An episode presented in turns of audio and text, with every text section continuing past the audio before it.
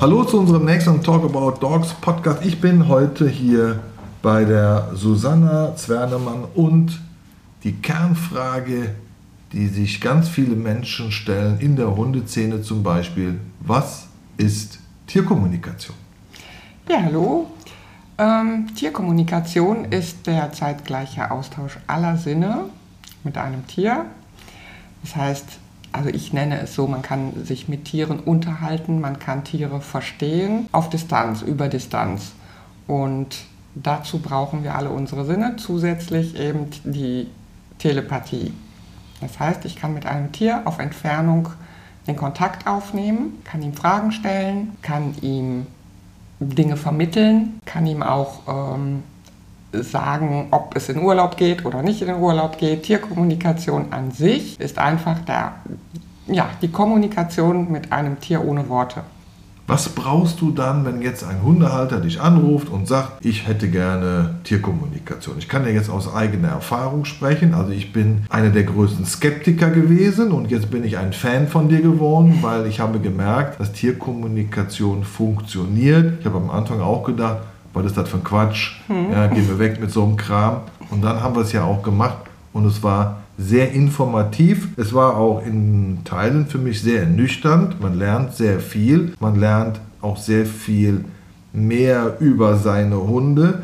Und erklär mal kurz, ich weiß es ja schon, wenn jetzt ein Hundehalter auf dich zukommt, was muss der dir jetzt liefern, damit du mit dem Hund in die Kommunikation gehen kannst? Mhm. Ähm, eigentlich brauche ich nur ein Bild, wo ich die Augen des Tieres ganz gut sehe. Wenn es um gesundheitliche Fragen geht, dann brauche ich auch ein Bild vom Körper, Name, Alter, Geschlecht. Mehr brauche ich eigentlich nicht. Vielleicht noch, wer noch mit im Haushalt wohnt und die Fragen des Halters. Und die Fragen können halt, ähm, ja, das reicht von, warum macht mein Hund Pipi ins Haus, warum macht mein Hund äh, dies, das, jenes. Das sind immer ähm, individuelle Fragen, die ich dann versuche vom Tier zu erfassen. Jetzt für mich mal aus reiner Interesse, was ist denn der Klassiker? Der Klassiker ist tatsächlich Gesundheit. Okay, also nicht so nach dem Motto, mein Hund zieht ständig. Das sind nicht die Themen unbedingt. Ja. Doch, die sind natürlich auch dabei. Aber in erster Linie kommen die Leute äh, mit gesundheitlichen Geschichten auf mich zu. Was ich manchmal auch sehr schade finde, weil ähm, ich finde, man sollte, die Tiere werden älter, die Bedürfnisse ändern sich und man sollte die Tiere dann auch mal fragen, ob man irgendwas verändern sollte im Alter.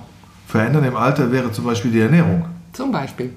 Okay, da haben wir demnächst ja auch eine Spezialistin zu einem späteren Podcast, aber nicht heute. Also Ernährung, auch das habe ich zwischenzeitlich gelernt. Ganz wichtiger Punkt. Im Laufe der Jahre muss die Ernährung angepasst werden. Ja. Heikles Thema, vor allem im Internet. Wenn du da was postest, die Emotionen gehen durch die Decke. Ja? Gut, Verhaltensstörungen sind natürlich auch sehr oft da. Ne? Entweder ein verändertes Verhalten, wo man dann rausbekommen möchte, wieso ist das jetzt so, beziehungsweise ähm, ein, ein Verhalten, was schon lange da ist. Dadurch wird äh, mit der Tierkommunikation eben auch versucht, dieses Verhalten aus der Welt zu schaffen. Okay. Kann das jeder? Kann jeder mit dem Hund kommunizieren? Das kann jeder, ja. wo, wo, wo, wie oder wo lerne ich das? Ähm, in meinen Kursen zum Beispiel. Ach, du gibst auch Kurse dafür? Ich gebe Kurse, genau. Da kann auch jeder selber wählen, in welche Richtung er da gehen möchte, mehr in den gesundheitlichen Bereich, ob er nur mit seinem eigenen Tier selber besser kommunizieren möchte, dass es ein schöneres Miteinander wird oder ein verständnisvolleres Miteinander. Oder halt eben, ähm, wenn man sagt, ich möchte das auch für andere machen irgendwann mal, dann kann man das fundierter lernen.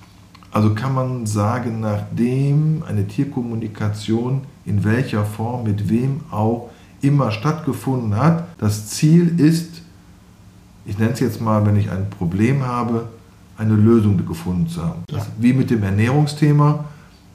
Der Hund fühlt sich nicht wohl, schüttelt sich mit den Ohren, hat vielleicht immer dreckige Ohren. Ich nenne das jetzt mal so aus der mhm. Erfahrung. Und dann erfahren wir eigentlich über die Kommunikation, Herbert hat Futter, ist eine Katastrophe.